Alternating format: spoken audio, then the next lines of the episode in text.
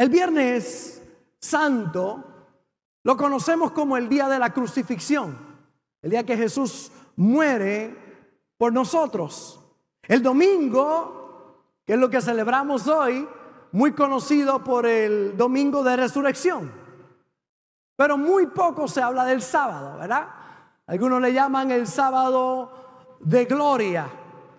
Pero el sábado de gloria esconde un gran principio que quiero dejar en el corazón de todos los que hoy estamos al alcance de mi voz. Jesús atravesó esos tres días, viernes de crucifixión, sábado de gloria, domingo de resurrección. Y de nuevo, cuando miramos la historia de los seres humanos, todos atravesamos esos tres días en muchas etapas de nuestra vida. Encontramos un viernes de crucifixión o un viernes donde el problema llega y parece que nos aniquila, que termina con nosotros. Pasamos un sábado, pero también un domingo de victoria o de resurrección, donde vemos la mano de Dios en nuestra vida. De hecho, la iglesia no está ajena de los problemas y situaciones. Cristo estaba muy claro con eso. Dijo, en el mundo tendréis aflicción. Pero dijo, más confiad, yo he vencido al mundo. El salmista lo decía de esta forma, muchas son las aflicciones del justo, pero de todas ellas te librará el Señor. Así que podemos ver los tiempos de aflicción, viernes de crucifixión. Podemos ver la victoria, los domingos de resurrección. Pero ¿qué del sábado? Que algunos llaman el sábado de gloria. Primera de Corintios capítulo 10 y el verso 13 dice, ustedes no han pasado por ninguna prueba que no sea humanamente soportable. Y pueden ustedes confiar en Dios que no nos dejará sufrir pruebas más duras de los que pueden soportar. Por el contrario, cuando llegue la prueba, Dios les dará también la manera de salir de ella para que puedan soportarla. Así que la Biblia está muy clara y la palabra de Dios de que todos vamos a enfrentar pruebas, momentos difíciles. Y es que entre la prueba y la solución de esa prueba están las promesas de Dios para nuestra vida. Está eh, el valle de la sombra y de la muerte. De hecho, cuando miramos el Salmo 23 dice, aunque ande en valle de sombra de muerte, no temeré mal alguno porque tú vas conmigo.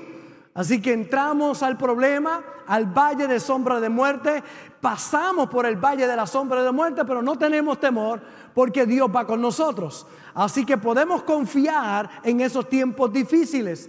Porque entre en esa promesa que Dios nos ha dado y la provisión, vamos a encontrar un valle de sombra y de muerte. Y todos pasaremos por ese valle en algún momento determinado. En el matrimonio, con los hijos, en nuestra salud, en nuestras finanzas. En cada área nos vamos a encontrar con retos que tenemos que enfrentar.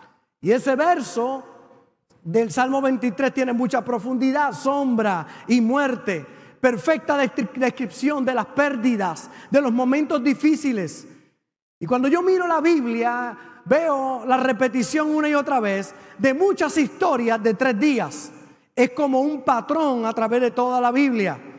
Tres días. Abraham, cuando fue a sacrificar a su hijo, fue tres días de camino. Dios le dice, entrégame tu hijo. Le tomó tres días llegar hasta la montaña y saber que allí estaba la provisión de Dios para él los hermanos de José puestos en la cárcel y los sacan al tercer día. Raab esconde a los espías y le dice que van a estar seguros al tercer día. Esther ora y ayuna y al tercer día tiene una cita con el rey. Una historia muy poderosa. Cuando José estaba en la cárcel, le dice al copero, cuando le interpreta el sueño al copero, eh, y le dice, los próximos tres días el faraón te va a indultar y te pondrá nuevamente en tu cargo. La historia de tres días a través de toda la Biblia. Moisés le dijo a Faraón, tenemos que hacer un viaje de tres días al desierto para ofrecer sacrificios a Dios. Cuando Israel llega al Sinaí, Dios le dice a Moisés, ve y consagra al pueblo y que se preparen para el tercer día. Cuando Israel desciende a la tierra prometida, Dios dice, esfuércense y sean valientes. Dentro de tres días cruzarán el Jordán. Oseas dice, volvámonos al Señor. Después de dos días nos dará vida y al tercer día nos levantará y viviremos en su presencia. Todos relatos del tercer día y todos comparten un patrón. El primer día problemas y el tercer día victoria. Pero el segundo día es la clave. Y lo grande es que ese segundo día puede ser rápido o puede durar para siempre. El problema es que la mayoría no sabe que está en un plan de tres días. Y después del problema, muchos piensan que todo se terminó, que todo se acabó. Le pasa como a los discípulos. Cristo muere ese viernes de crucifixión y los discípulos pierden toda esperanza, piensan que todo se acabó. El sábado es el hoyo emocional, es el hoyo donde ellos caen en depresión, piensan todo se terminó, no hay salida, no hay alternativa, lo que nos dijo no se va a cumplir. Y vemos a unos discípulos que están afligidos porque no entienden que llega el domingo de resurrección, pero el sábado es clave. Ese sábado es, es importantísimo. Es el proceso que pasamos todos nosotros. Por eso literalmente es el día sin nombre, porque no pasa nada. Es como si Dios nos hubiese abandonado. Pero, ¿qué hago mientras aparentemente no está pasando nada? ¿Qué hago ese sábado, pastor?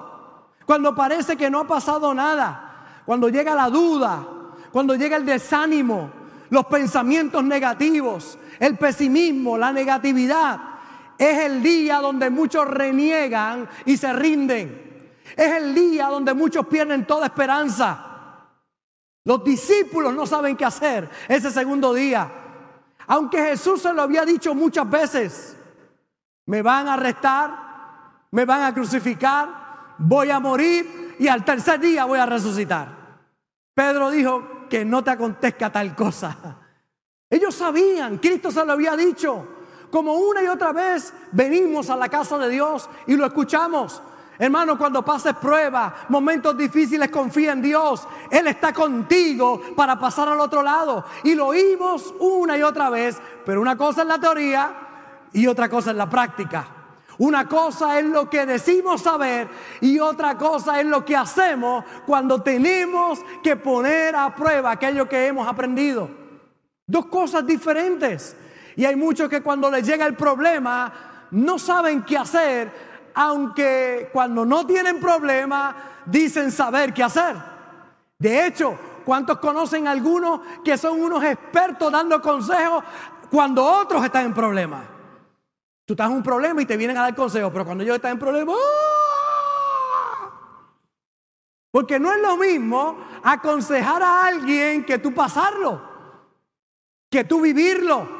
No es lo mismo decirle a alguien que está pasando por el valle de la sombra de muerte, tranquilo, todo va a estar. ¿Y por qué te desespera? ¿Y qué te pasa? Confía en Dios.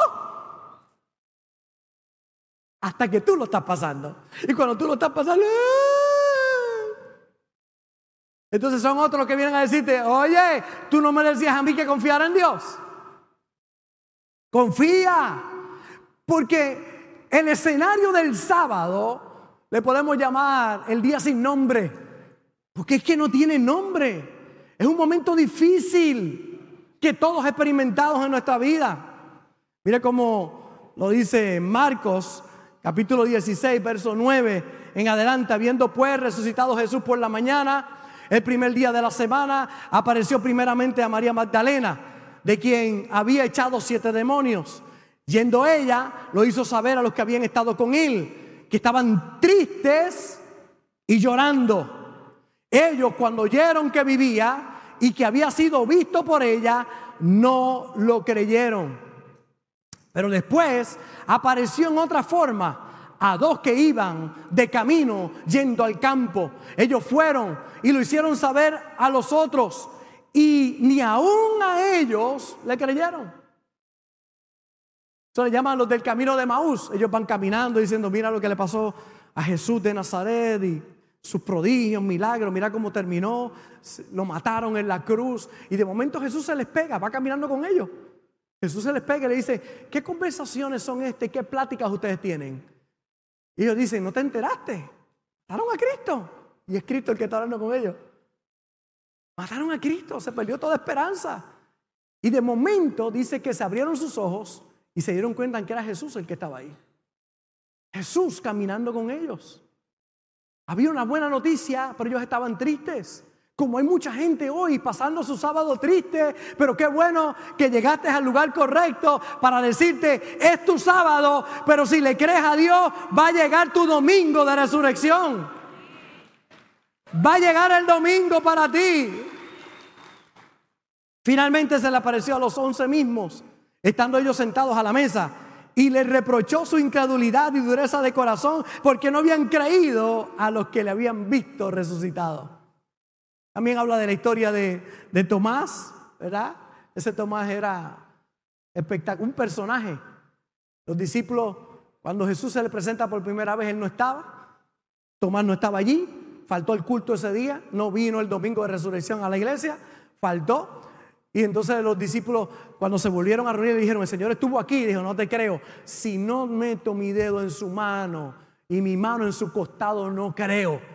Y de momento él diciendo eso, Jesús entra. El lugar estaba muy cerrado. Jesús se le aparece, le dice, Tomasito, ven acá. Dame el dedo, ponlo aquí. Dame tu mano, métela aquí. Y no seas incrédulo, sino creyente. Bienaventurado los que no vieron y creyeron prósperos, bendecidos los que no ven, pero creen. Entonces, el sábado es tiempo de creer. Por eso es que le habla a los del camino de Maús y le dice, ¿qué pláticas son estas que tenéis entre vosotros mientras camináis? ¿Y por qué estáis tristes? Ellos le dicen, tú eres el único forastero que no sabe lo que ha pasado. Jesús murió, todo se terminó. Y Jesús le está diciendo, soy yo. No, ha terminado. De hecho, es el comienzo de lo que quiero hacer. Yo no sé con qué situación tú has llegado a este lugar. No sé cuál es el problema que puedas estar enfrentando. Quizás estás hoy en tu viernes o en tu sábado, pero vengo a darte una buena noticia. Hay un domingo de resurrección para ti. Si puedes creer, si pones tu confianza en Dios. ¿Y qué nos pasa a todos en ese día? Es el día del silencio, pero es el día de la fe, de la certeza de lo que se espera, la convicción de lo que no se ve. Es el día de la espera del milagro, es la espera del soltero. ¿Cuántos solteros hay por ahí? Levante la mano los solteros. Tiene que levantar la mano con fe para que llegue. Vamos a ver. Ah, ok, están los solteros. Muy bien. Otra vez, levanta la mano los solteros, los solteros, levanten la mano. Es la espera del soltero. Pastores, que este sábado mío es largo.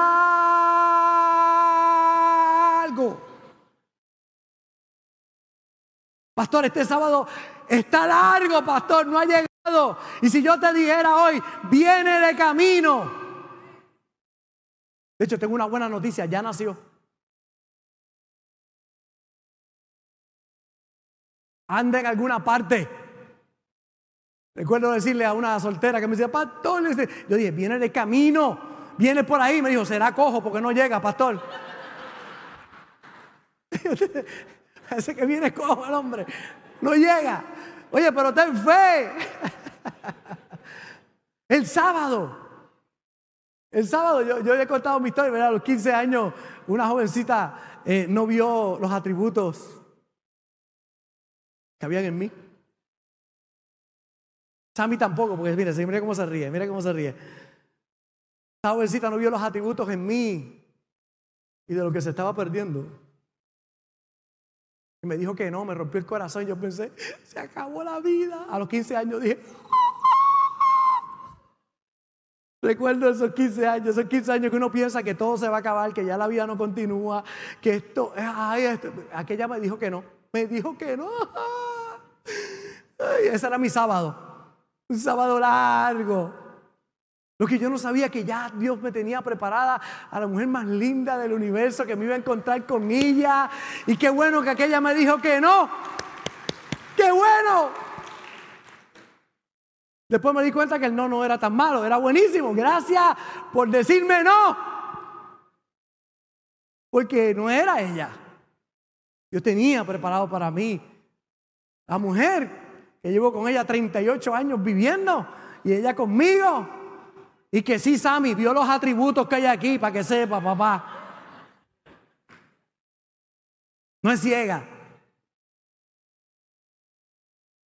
El día de la espera del matrimonio que no puede tener hijos.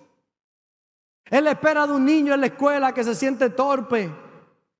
Y un padre y una madre que le llega la desesperanza y que piensa que no hay salida. Ayer mientras bautizábamos, tuvimos un día bautismo espectacular. Nos llovió en cantidad, pero como no íbamos a mojar, pues es lo mismo, ¿verdad? Me pasa como mi nieta, una vez le teníamos una piscinita allí en casa y se estaba y empezó a llover me dijo, Songo, vamos a salirnos porque nos mojamos. Y yo, mi amor, estamos mojados. Estamos mojados. Ayer, ayer nos dimos una buena mojada. Este, este, Tito, yo tengo que orar por él porque vino hoy, pastor, ayer nos dimos un mojón tremendo. Y yo le digo, Tito, ¿qué tú dices? Una mojada grande, pastor. Yo digo, por favor. Yo no puedo decir esas cosas en el altar. ¿Cómo tú estás diciendo esas cosas, chico? Nos dimos una mojada grande ayer.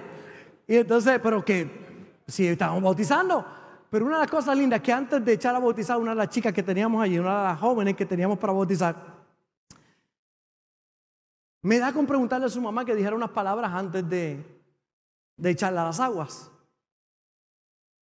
A Giselle. Y cuando digo, Giselle, ¿tienes algo que decir? Me dijo, pastor, recuerdo cuando fuiste a intensivo a ver mi hija que no tenía posibilidades de vida.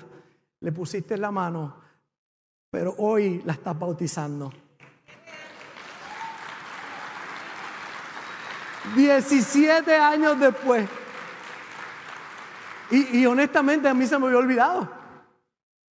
Pero hace 17 años yo fui al hospital porque el diagnóstico eh, de, eh, de Amanda era que no iba a vivir. Y es una de las babies que he orado y que ayer la estaba echando a las aguas de momento ella empieza a llorar porque dice, pastor, cuando fuiste a orar, ¡qué cosa espectacular! El sábado que llega con malas noticias para decirte que no hay esperanza, pero ayer fue para Giselle y para Amanda el día de resurrección. ¡Qué lindo! Ese día del silencio es el día de la fe, es el día de creer, es el día de la espera de un cambio en tu familia en tu vida. ¿Usted cree que yo sabía que estaba en mis tres días mientras en mi hogar no había paz? Lo que había era alcohol, depresión, cigarrillo, ídolos. Mamita tenía ídolos por todos lados, tenía un pipón que uno tenía que pasarle la mano para que le diera suerte a uno. Tenía un santo frente a la casa. Mamita tenía santos y tantas cosas en casa, pero la casa cada día para atrás y para atrás y depresión y problemas. Pero un día, yo no sabía que estaba en mi sábado, yo no sabía que estaba en el momento difícil, pero un día Cristo llegó a casa, Cristo llegó a casa y el pipón se fue. Bueno, se quedó mi papá pipón, pero por lo menos uno nada más. Cristo transformó el hogar y la familia. Quizás hoy tú no puedas entender, estás en el sábado, pero confía en Dios. Pon tu vida en las manos de Él. Primero el problema, la, la situación que tienes que enfrentar. Pero llega ese segundo día que es clave para que llegue entonces el tercer día la espera luego de la infidelidad. No son pocas las personas que he tenido que atender en el despacho de consejería y verlas llorar por el dolor de una infidelidad, porque alguien le rompió el corazón, porque alguien rompió el pacto, porque alguien hizo lo incorrecto, porque rompió la confianza. Y ese dolor es indescriptible. Yo he visto y el escritorio es testigo de cuántas lágrimas de personas con un corazón roto. Y decirle, estás en tu sábado, pero viene el domingo, viene un nuevo día para ti. Y a pesar del dolor que hoy experimentas, vengo a decirte que viene tu domingo de resurrección, que viene un día nuevo para ti, que Dios lo va a cambiar todo. Qué duro. La espera después de un divorcio. Algunos piensan que no hay futuro, que todo terminó. ¿Qué hacer con un sueño muerto? En tierras y después qué? Cuando preparas el cuarto y estás llena de, de ilusiones, pero el beber el vientre lo pierdes. ¿Qué haces? Algunos cuando llega ese sábado eligen la desesperanza, la depresión.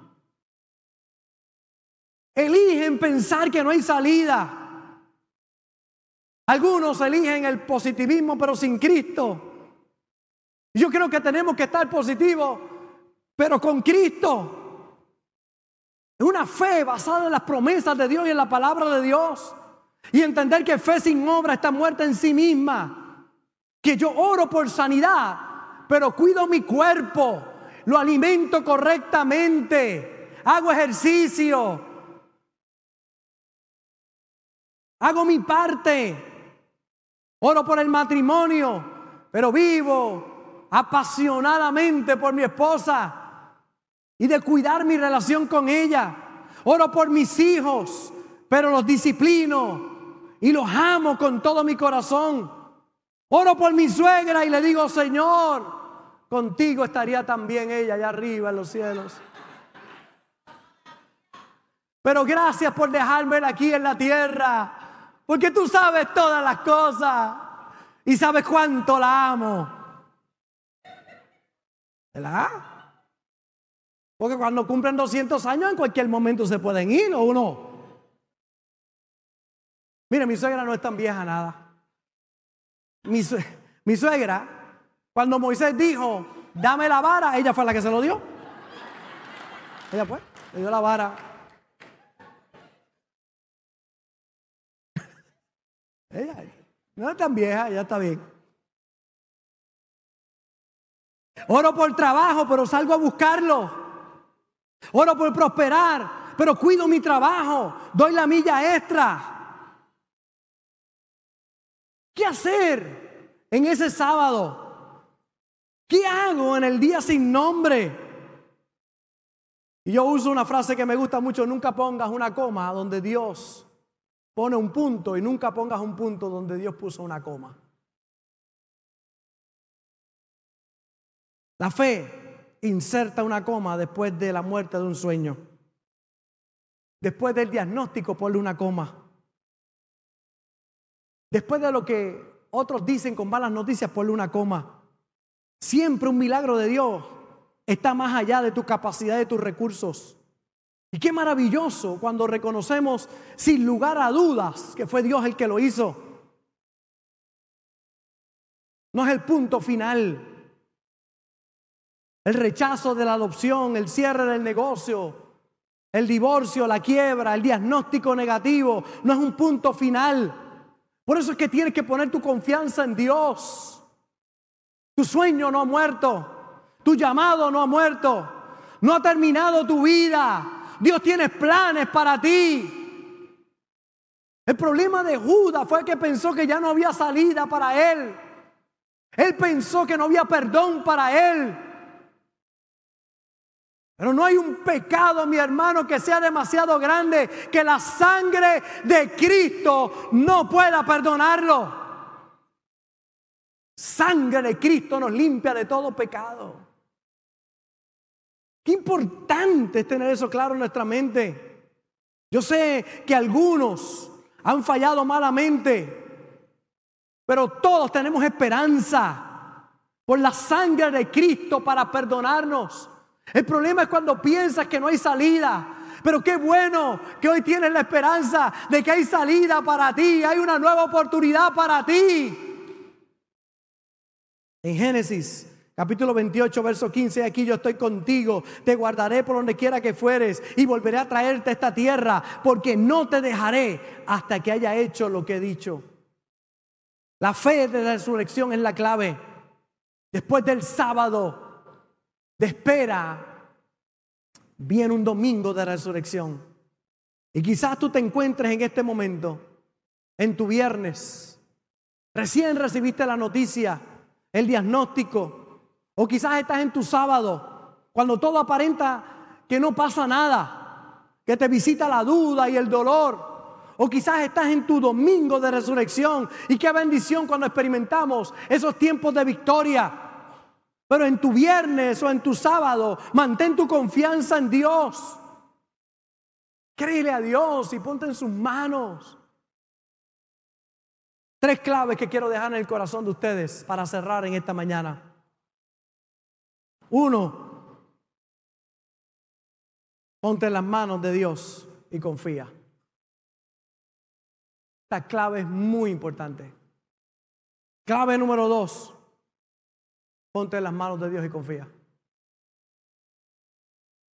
Y la tres no te la puedes perder. Ponte en las manos de Dios y confía. Esa es la clave.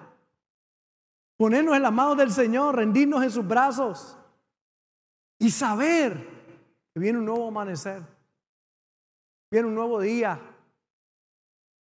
Quizás no sea igual, pero será mejor.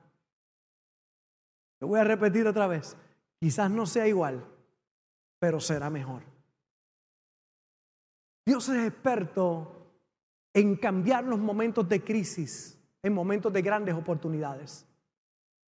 Pero es para aquellos que confiamos en Dios. Hay cosas que yo no, yo no las entiendo. Hay cosas que yo no comprendo. Humanamente hablando, no las entiendo. Hay lugares que, yo llego y hay un dolor tan grande, pastor, y, usted tiene siempre una palabra para la gente. No, hay lugares donde yo voy, me quedo calladito al lado de la persona y lo que hago es llorar también. No sé qué decir, no hay respuesta. Humanamente hablando, no hay respuesta. Lo que sí sé es que podemos depositar nuestros pedazos rotos en las manos de Dios. Y que Él los toma y hace algo extraordinario con eso. Llevo 30 años pastoreando aquí en Vega Baja. Y he visto los escenarios más dolorosos que usted se puede imaginar. He ido a lugares donde no tengo una respuesta. Simplemente acompañar a alguien en su dolor y decirle, no sé cómo, pero todo va a estar bien. No entiendo lo que ha pasado, pero pongamos nuestra confianza en Dios. Y que muchas veces veo cómo Dios torna aquello y lo cambia en una bendición inmensa. Cómo Dios toma los pedazos. Cómo Dios puede tomar cinco panes y dos peces y darle comida a una multitud. Cuando llega el problema, dice, no da. No hay forma de alimentar tanta gente. ¿Qué tienen? Dice el Señor. Cinco panes y dos peces. Pero ¿qué es esto para tanta gente? La respuesta de Jesús es extraordinaria. Dámelo. Es todo lo que hace falta. Pastor, lo que tengo es un poquito. Eso en las manos de Dios se convierte en mucho. Jesús las toma Dice que lo levantó al cielo, dio gracias y le dijo a los discípulos, repártala a la gente. El poder de multiplicación. El viernes no hay salida, estás en la quiebra, todo se acabó, se destruyó el templo, se destruyó el colegio, no hay forma, todo se perdió. Ese viernes yo lo he pasado por ahí. Y ese sábado, donde hay mucha incertidumbre, pero vengo a decirte, llega el domingo donde te dan buenas noticias te dicen, Dios abrió una puerta que parece imposible, pero se ha hecho posible. Yo he pasado por ahí. he visto la mano de Dios obrar. Y te regalo una de mis escrituras más lindas que guardo en el corazón, Habacuc 2.3. Aunque la visión tardara aún por un tiempo, más se apresura hacia el fin y no mentirá. Aunque tardare, espéralo, porque sin duda vendrá, no tardará. La traducción lenguaje actual dice, tardará un poco en cumplirse, pero tú no te desesperes. Aunque no ha llegado la hora de que todo esto se cumpla, pero puedo asegurarte que se cumplirá sin falta. Y la versión Dios habla hoy dice, aún no ha llegado el momento de que esta visión se cumpla, pero no dejará de cumplirse. Tú espera, aunque parezca tardar pues llegará en el momento preciso. Se va a cumplir. Se va a cumplir. Lo vas a ver.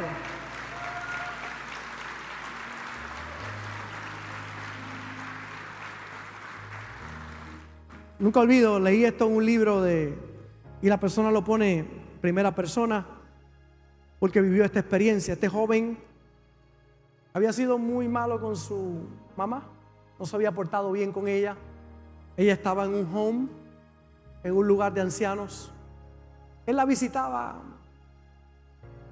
cuando podía y si podía. Cada vez que iba, ella le decía, por favor, léeme un poco de la Biblia. Decía, mami, yo no tengo tiempo para eso. Se iba. Por muchos años esa fue la dinámica un día recibe la noticia que mamá partió con el Señor, que murió.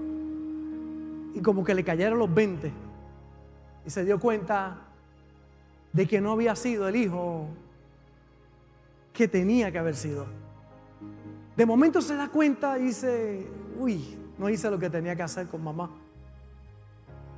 Y le llega el arrepentimiento y le llega la angustia y el dolor de que ahora no tiene una nueva oportunidad para poder hacerlo.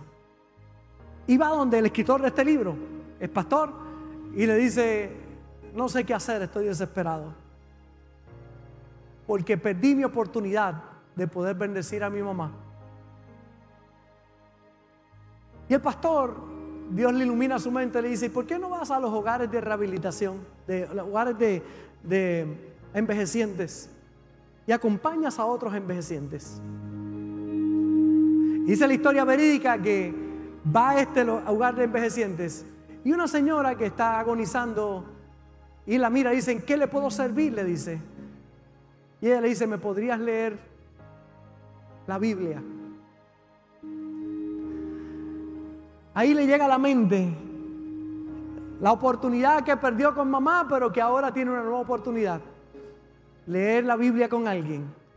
Y de ahí se convirtió en un hombre que constantemente iba a los lugares de envejecientes a leerle la Biblia, a acompañar a otros. Y quizás hoy tú dices, pastor, no tuve esa oportunidad y se perdió, pero Dios te dará nuevas oportunidades en tu vida.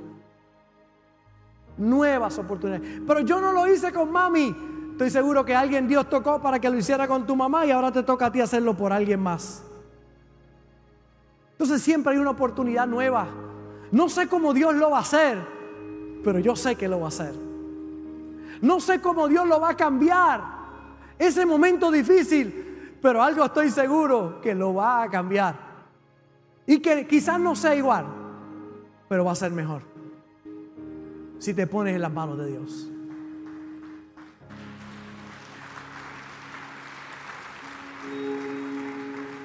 Por eso en el día de hoy, nuestro mensaje ha sido vuelve si te apartaste del Señor, vuelve. Si por el sábado de incertidumbre te apartaste de Dios. Si pensaste que te había abandonado como los discípulos. Jesús nos abandonó, murió en la cruz y ahora todo se terminó. Mire, no los había abandonado, estaba más cerca de ellos que nunca antes. Quizás te desesperaste y pensaste que todo se terminó y enganchaste los guantes y pues hoy es el día de decirle, Señor, perdona mis pecados, lávame en tu sangre, me reconcilio contigo. Reconozco que nunca me dejaste. Pero mi desesperanza me hizo apartarme. Y hoy Dios quiere brindarte una nueva oportunidad. El viernes estuvimos con mi pastor, el pastor Otoniel, y el mensaje fue tan poderoso. Dios resolvió el problema del pecado, enviando a su Hijo a morir por nosotros en la cruz y derramar su sangre por nosotros. El problema del pecado está resuelto. Lo que no está resuelto es el problema de la distancia. Porque aunque Dios resolvió el problema del pecado, te toca a ti acercarte a Él. Si te acercas a Él, tus pecados son perdonados. El problema del pecado resuelto, pero el problema de distancia te toca a ti. Unos hombres pensaron que le iban a hacer mal a una mujer porque la encontraron en el mismo acto del adulterio. Si había alguien separada de Dios era esa mujer, pero se la tiraron a Cristo a los pies. Y pensando que le hacían un daño, le hicieron el mejor bien porque la cercanía era lo que ella necesitaba. Estar cerca de Jesús. Ella estaba distante por su pecado y aquellos hombres la tiraron allí y le dijeron, hay que apedrearla. Jesús dice, el que esté libre de pecado, arroje la primera piedra, porque el que se acerca a Él alcanza misericordia. Y ellos pensaron, la tiramos ahí, ahora va a morir. Lo que no sabían que, que esa era acercarla a Jesús. Si la tenía cerca, ahí estaba el milagro. Mujer, ¿dónde están los que te acusan? No hay ninguno, Señor, ni yo tampoco vete y no peques más. La tiraron cerca de Jesús pensando que moriría y ahí estaba la salvación de ella. Un ladrón en la cruz que moría por sus pecados, lejos de Dios, pero lo crucificaron al lado de Jesús. La cercanía trajo la salvación. El problema del pecado está solucionado, acércate a Él. Y aquí está este, no voluntariamente, estaba crucificado allí por su pecado, pero estando cerca, le dijo, acuérdate de mí cuando estés en tu reino. Y Jesús le, lo miró y le dijo, de cierto que hoy estarás conmigo en el paraíso. La cercanía. Si has estado distante, acércate al Señor. El problema del pecado se solucionó. Pero el problema de la distancia te toca a ti solucionarlo. Tienes que acercarte a Él. Un leproso que se supone que no se acercara. Porque un leproso que se acercaba a alguien en ese tiempo lo apedreaban.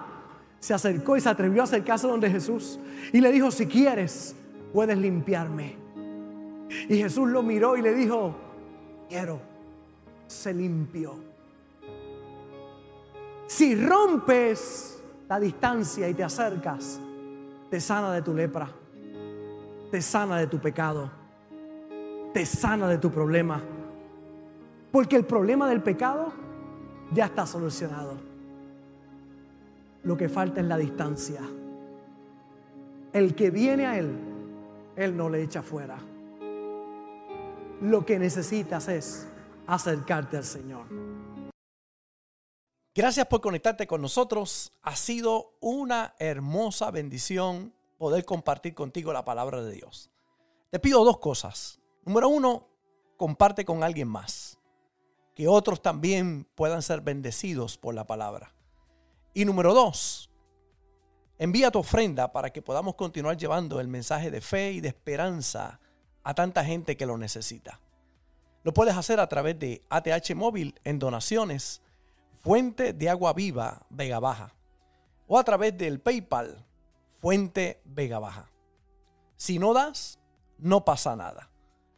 Pero si das, Él ha prometido abrir las ventanas de los cielos y derramar bendición hasta que sobre y abunde. Muchas bendiciones.